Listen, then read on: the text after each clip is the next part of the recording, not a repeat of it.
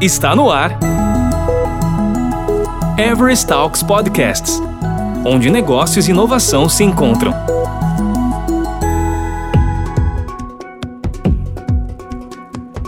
O enorme aprendizado do varejo que assiste à migração em massa do físico para o digital é o tema central deste episódio. Para entender as mudanças que a pandemia provocou nos hábitos do consumidor neste contexto, reunimos muita experiência e conhecimento na voz de três feras em tecnologia. Luciano Adamiak, Head do SRE e Legacy Modernization na NTT Data Brasil. Nelton Ramos Lima, Account Director na NTT Data Brasil e Rafael Muniz Morello, Head of Engineering, Quality and Architecture na Via Varejo SA. Olá pessoal, bem-vindos a mais um Everest Talks Brasil. Eu sou o Luciano Adamiak, Head de Modernização de Aplicações aqui na, na Everest. Com a gente hoje à tarde temos aqui o Nelton e o Morello. Pessoal, se apresente aí, por favor. Fala pessoal, tudo bem? Sou o Rafael Morello, 19 anos nessa indústria de tecnologia. Atualmente eu atuo numa cadeira aí de, de head de arquitetura, qualidade e engenharia de uma das grandes empresas de varejo aí do Brasil. Fala pessoal, tudo bem? Prazer estar aqui. Sou o Nelton, diretor de tecnologia. Venho há bastante tempo nesse mercado, um pouco mais de 20 anos de experiência. Passei por algumas empresas bem legais como B3, Smiles e hoje estamos aqui para falar de modernização. Eu acho que é uma sacanagem falar de quantos anos a gente está nesse mercado aqui, porque entrega idade. Então eu não vou nem falar quanto tempo que eu já, já mexo com tecnologia, gente. Cara, o Morello é um dos principais caras aí na vertical de varejo hoje em dia, né? Ele é o head de arquitetura de uma grande empresa e tem tido muita experiência em relação à modernização de sistemas, né?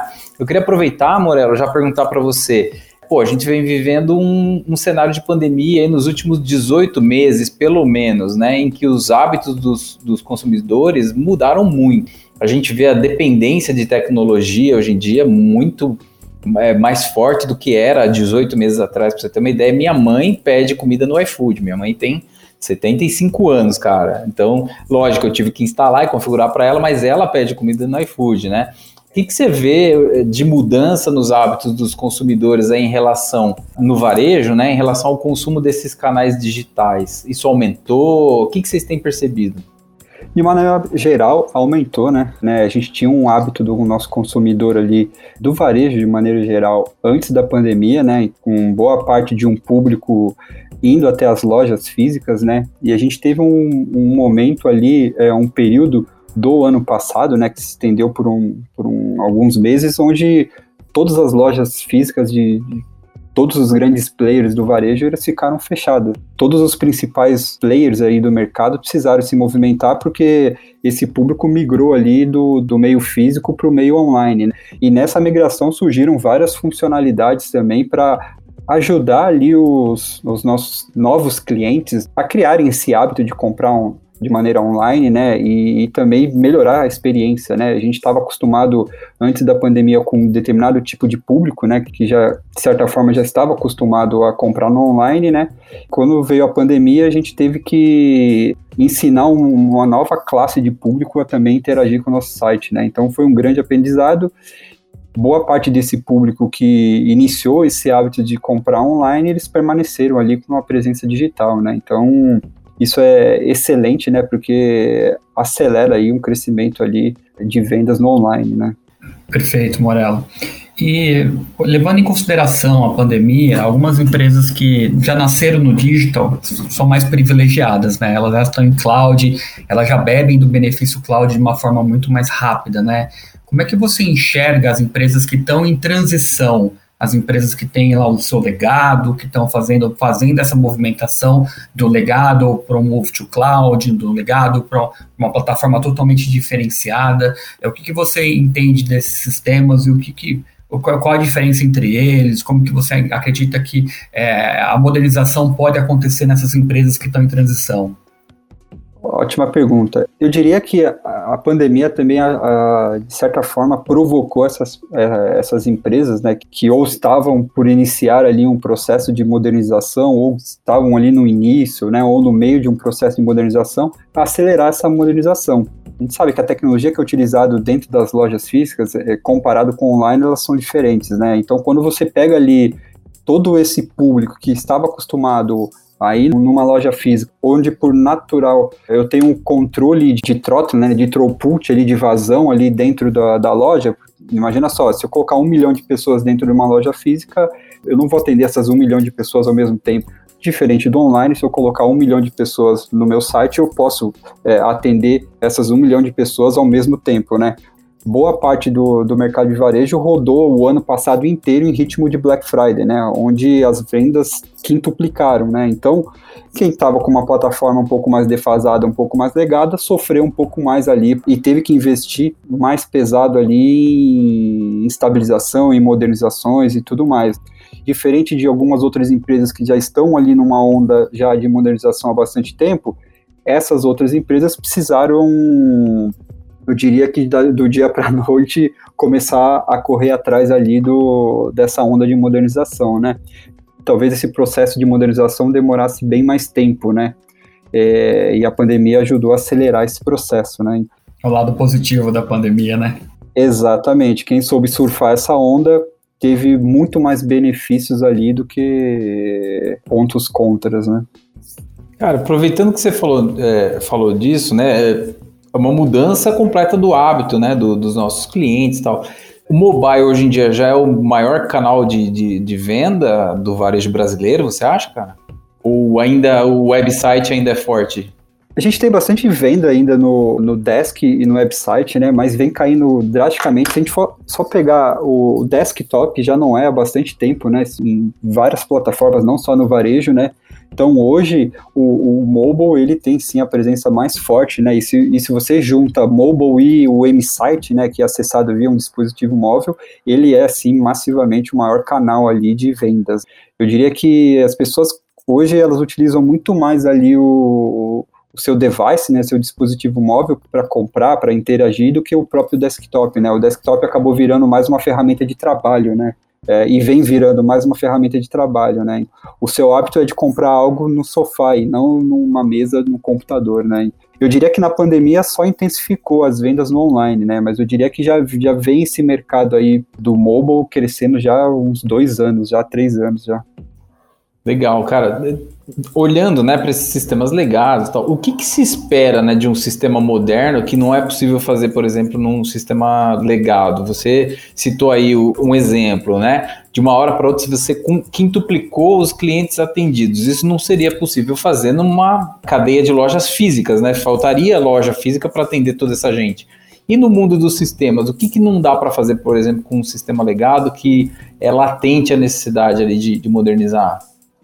Eu diria que é a resposta rápida a um cenário diferente da normalidade, né? Você não consegue prever ali um boom ali da noite para o dia e, e sistemas mais modernos conseguem ser resilientes ali a esse tipo de mudança de hábito ali de forma repentina, né? Se você está no sistema legado, eu diria que você vai ter que gastar muito mais energia para se adaptar a esse novo contexto, né?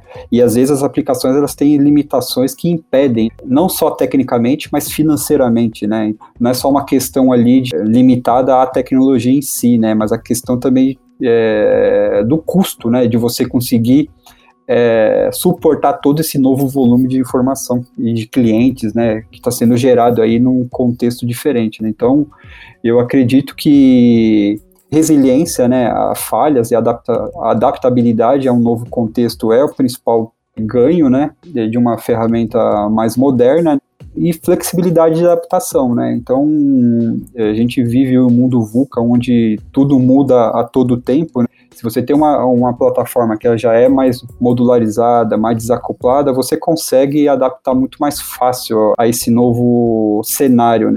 E você também consegue atrair novas formas, novos canais, novo, novas propostas de negócio, né? Então, quando você está numa plataforma legada, que nem na pandemia surgiram novas opções de negócios, né? E fica meio difícil você jogar esse jogo ali, algo que que tem uma certa dificuldade aí de, de evolutiva, né?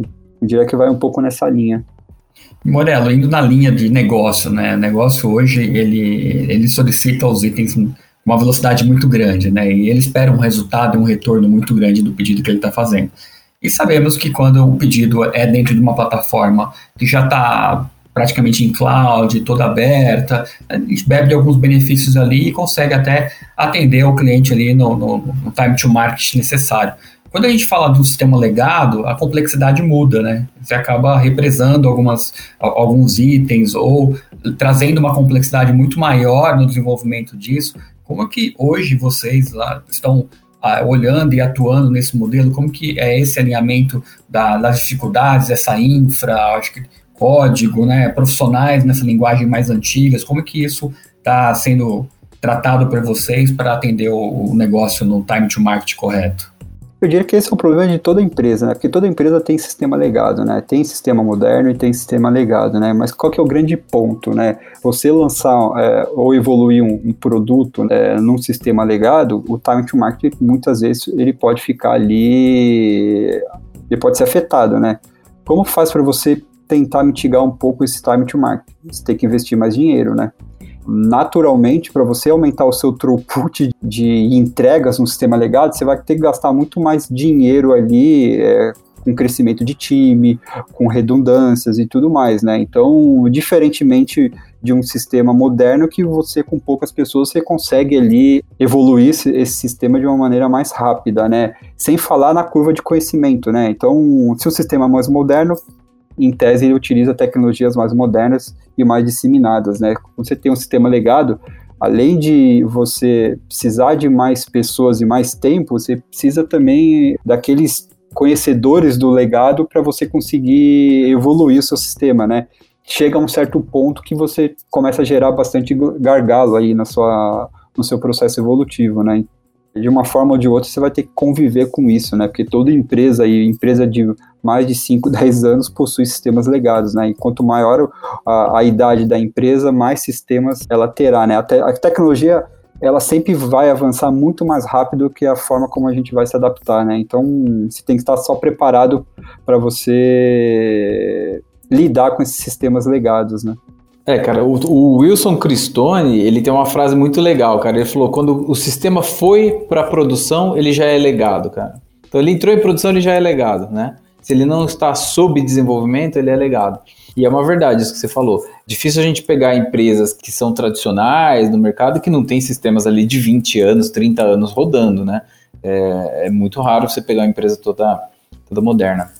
E olhando assim para os sistemas legados, a gente entende também que ele precisa de uma ajuda, né, para ele poder se desenvolver mais. A gente consegue é, olhar para uma perspectiva de aceleradores, né? Então, existem algumas empresas no mercado que entendem esses gaps e entram com alguma solução ali para poder acelerar uma migração de código, uma migração de dados, alguma coisa assim. Na sua visão, Morello, como é que você entende esses aceleradores? Como é que você coloca esses aceleradores no ecossistema ali dos legados? Como é que é a sua visão sobre essa turma aí? Eu diria que é essencial para o processo de modernização, né? É, acho que qualquer empresa deveria pensar ali não só em, em reescrever tudo, mas será que eu realmente preciso modernizar todo o meu parque de, de sistemas, né? Então, eu posso adotar, por exemplo, tecnologias de, de reescrita de código, é, me associar a um parceiro que já domina uma, uma linguagem que já está defasada no mercado, para trazer um pouco mais de conhecimento ali para tomar decisão. Eu posso utilizar e devo utilizar do make ou, ou buy, né? Então, comprar soluções ali de mercados de prateleira, né? E que são customizáveis para o nosso negócio.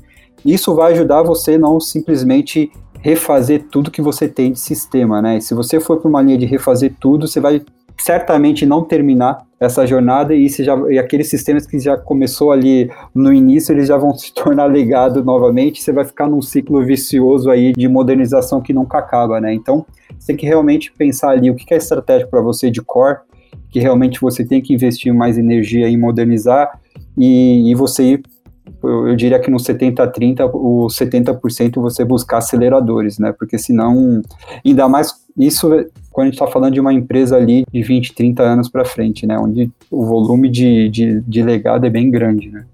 E temos também né, as visões no code, né? O no code acho que é algo que está caindo na graça aí do, da área de negócio, né? Porque vai tirando um pouco da dependência de tecnologia, né? E aí a área de negócio começa a ter um pouco mais de autonomia para poder fazer, pelo menos assim, o básico do que eles precisam de informação do dia a dia, né? Isso também é essencial na modernização. Exato, né? Porque a gente tem que usar os nossos engenheiros, eu diria que é o custo maior de uma companhia, né? São a nossa área de tecnologia, onde realmente traz o, o diferencial competitivo, né? Aquilo que a gente consegue é, otimizadores para acelerar ali um, um, lançamento de um produto sem de fato um humano, a gente tem que se apropriar disso, né? Porque cada vez mais a concorrência por profissionais do mercado ela é mais agressiva, né? A gente tem uma mão de obra super escassa, né, de, no mercado de tecnologia, e isso não é só uma característica do Brasil, é uma característica mundial, né? É, todo o mercado global tem mais oferta do que profissionais ali disponíveis. Você tem que realmente utilizar com sabedoria seus engenheiros de software.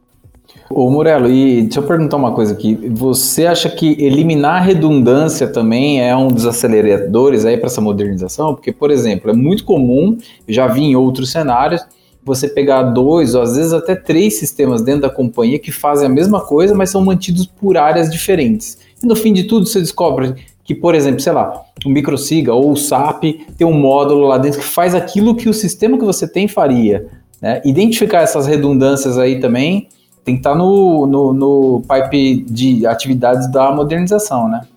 Ainda mais empresas que estão transitando aí de uma estrutura mais tradicional para uma estrutura mais moderna, né? Normalmente elas têm gaps de comunicações, né? Então as áreas elas não se comunicam, mesmo dentro de uma área de tecnologia, tem bastante empresa que tem silos dentro da, da própria área de tecnologia, então isso faz com que nasçam produtos ali redundantes, né, ou com re responsabilidades parecidas. E eu acho que o primeiro passo de você começar a modernização é você mapear o que você tem ali tanto do ponto de vista de negócio quanto do ponto de vista de sistema, né? E nessa, com certeza, você vai encontrar ali uma série de sistemas que são bem parecidos, ou até produtos que você já possui dentro do seu parque tecnológico que poderia fazer aquele sistema ali a gente eliminar aquele sistema, né? É, é, muito comum ali encontrar ali, você tem seu SAP dentro da sua companhia, né? O seu RP, e você ter ainda processos ali em sistemas in-house realizando tarefas que um simples módulo de um, de um RP poderia fazer é, facilmente, né, com algumas customizações. Então, a redundância ela acontece ali a todo momento, né? Você tem que estar, na verdade, bem esperto. Ainda nesse contexto de, de aceleradores, eu vou denunciar um pouquinho minha idade aqui. Eu, no início da carreira, trabalhava com Dreamweaver. Não sei se você lembra disso. Antiga, hein? Meu Deus! da época do Fireworks, né? É. eu comecei como webmaster, cara, pra você ter uma ideia. Essa profissão nem existe mais faz uns 20 anos, cara. Trabalhava com Dreamweaver, né? E, cara, era comum os desenvolvedores mais experientes, o pessoal não confiar muito no código-fonte que era gerado por essas ferramentas, né? Hoje em dia a gente vê que nesse cenário de modernização, mais ou menos acontece a mesma coisa. A gente tem robôs, tem ferramentas de terceiros, né, que automatizam essa, essa transformação, inclusive algumas ferramentas geniais com inteligência artificial embarcada e tal. Você acha que hoje em dia ainda existe uma certa desconfiança da qualidade do código entregue por esses aceleradores ou existe algum outro tipo de, de, de restrição? Eu diria que essa desconfiança já reduziu. Com o crescimento aí da inteligência artificial, essas ferramentas se tornaram bem mais robustas, né? No, no, no passado, essas ferramentas basicamente elas traduziam ali o, o código de uma linguagem para outra, né? Hoje essas ferramentas elas não só traduzem, só que elas primeiros elas aprendem ali é, o code style dos engenheiros, ela, ela tem um, vamos dizer assim, uma base de conhecimento gigantesca de boas práticas de engenharia de software, né? E que e não só boas práticas, mas também de, de, de padronizações arquiteturais, de padronizações de código, enfim, né? E isso ela consegue aplicar de maneira, vamos dizer assim, não humana, bem mais rápida do que um humano, né? Então, as ferramentas evoluíram numa velocidade incrível depois do, dos aprendizados de máquina. Né? Então, hoje elas estão bem mais robustas e hoje a gente tem que sim colocar essa, essas soluções no nosso canivete suíço como aceleradores também, né? E além, e além disso, também a gente pode entender que tem outras ferramentas que, de Quality Gate, como o Sonar Cube, que faz o, o, par programming ali do que, do que sai né, da inteligência artificial, que também passa por outro Quality Gate, com outras boas práticas, né, reduzindo muito ali o, o erro humano né, na indentação do código, ou até no, no próprio try catch que você deixa de fazer de algum momento, enfim. Isso também é muito bem evitado, né? Exatamente, eu acho que eu vejo assim, é, a gente já tem, por exemplo, a parte do sono, né, também algumas soluções que analisam a parte de segurança do, do seu código ali, enquanto você está desenvolvendo já, e até instrui o engenheiro de software ali a desenvolver de forma mais segura, né. Acho que o grande segredo é você deixar o máximo automático possível, né, porque se você depender de, da boa vontade de um engenheiro de software, de se preocupar com a qualidade do código gerado, da segurança gerada, de boas práticas de engenharia de software, você vai depender ali de uma minoria bem grande aí que leva em consideração isso. A grande maioria, eu diria que tá no jargão claro, está na faca, com a faca no pescoço ali, com a área de negócio ali pressionando. Infelizmente, para atender um time to market, você acaba abrindo mão ali de qualidade, de segurança, de boas práticas. Então, e aí você vai pagar esse boleto ali no futuro bem recente, bem próximo, né? Porque você vai começar a gerar bastante débito técnico até o momento que aí a gente está falando ali o tema dessa, desse podcast aí de legados, né? E modernizações. Quem nunca foi desenvolvedor e, mandou ali um try-catch pelado, né? Como a gente chama, aquele try-catch que não tem nada, né, cara? Ou sem observabilidade, né? Ou aquele código que se ele der um problema em produção, você nem vai saber que ele deu um problema, né? E você vai ficar horas e horas ali. Se você ainda não tiver nenhum bom time de SAI, você vai ficar ali dias para tentar restabelecer o seu sistema e nem, nem vai saber o porquê, né? Você vai ir no desespero, reiniciando ali e rezando ali para que as coisas voltem à normalidade, né? Cara, só para a gente já começar a dar um, um direcionamento final aqui para o nosso podcast, eu queria saber qual que é a sua perspectiva ali para os próximos três anos, né? O que, que você vê de tecnologia é, que deve bombar ali nos próximos três anos e quais serviços e, e, e tecnologias devem ser mais demandadas ali pelos nossos consumidores de uma maneira geral? Não pensando apenas em varejo, mas consumidor de tecnologia em si.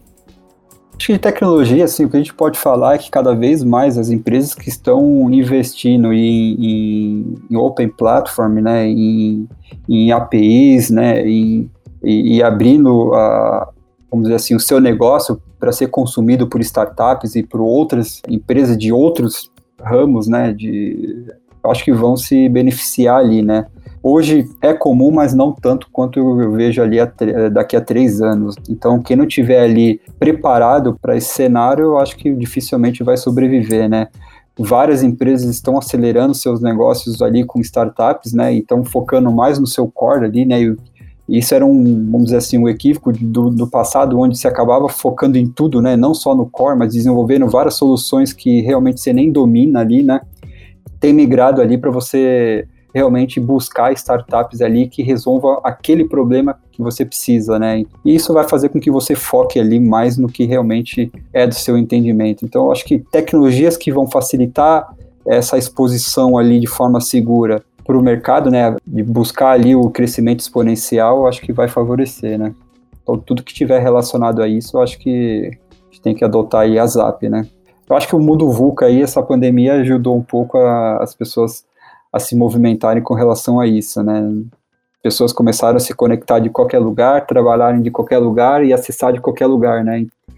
É, esse é um ponto super importante, né? O cliente final, ele acaba hoje ele acaba sendo fundido com uma tecnologia como inteligência artificial, realidade aumentada. Isso até então não era acessível para os clientes finais, né? Então os clientes finais agora começam a, a, ter esse, essa imersão dessa tecnologia dentro da vida deles de uma forma muito mais positiva, né? Isso focado para o e-commerce, isso focado para o mercado em geral, né? Cada vez mais você vai ter que ter um serviço clusterizado também, né? Um, você vai depender de IoT para você cada vez mais entregar aquilo que aquele indivíduo precisa naquele momento que ele precisa, né? Então, você não vai conseguir fazer tudo in-house, né? Você vai ter que se apoiar ali em empresas especializadas ali em algoritmos predictivos, né? Em tecnologias que facilitam aí a integração do mundo virtual com o mundo físico, né? Eu diria que a gente está falando de uma notícia do passado aqui, né? E em muitos lugares isso já é uma realidade, né? A gente que está um pouco atrasado nesse. A gente está falando de 5G, né? Em outros países, o 5G já é uma realidade há bastante tempo, né? Exatamente. E nem, nem falamos de criptomoeda ainda, né? Morelo, queria agradecer o seu tempo. É muito bom bater um papo com você, com a Damiac aqui. Estamos chegando no final. É, alguma consideração final para o nosso público que você queira deixar aqui? Algum recado final? Eu que agradeço, cara. Foi um excelente convite aí. Obrigado pela oportunidade. É sempre um prazer falar de, de tecnologia, né? Ainda mais quem é da área, né? Fica à disposição aí para novos convites. Com certeza. Eu acho que é isso, né? É, acho que cada vez mais as empresas têm que estar abertas ali a pensar um pouco diferente, né? E ainda bem que esse cenário ali, pós-pandemia ali, quando eu olho para frente, ele está muito mais promissor ali do que pré-pandemia, né? Muitas empresas que trabalhavam 100% física hoje são 100% remotas, né? Muitas empresas até entregaram seus escritórios, então muitas empresas até hoje estão distribuídas aí no full home office, né? Então eu diria que o cenário agora para frente ele é extremamente promissor. É um caminho sem volta, né? Com certeza caminho sem volta, né? A gente, a gente tirou muito preconceito aí que estava ali eh, atrapalhando todo o nosso crescimento e inovação. Legal, eu queria agradecer também, queria fazer uma brincadeira rápida, um pinga-fogo aqui, ó. Windows ou Apple? Para mim? É. Apple. Java ou .NET? Java ou .NET? Linguagem funcional. Boa, seu bem. Não, brincadeira, cara. Queria agradecer muito aí a, a, colaboração aqui com a gente e compartilhar a experiência que você vem tendo e, e agradecer também o Nelton aí que teve com a gente, cara. Obrigadão, pessoal. Que isso, obrigado. Prazer foi meu, viu, gente? Até mais. Grande abraço. Tchau, tchau. Valeu. Você ouviu Everest Talks Podcasts, onde negócios e inovação se encontram. Toda semana tem novidades por aqui. Até lá!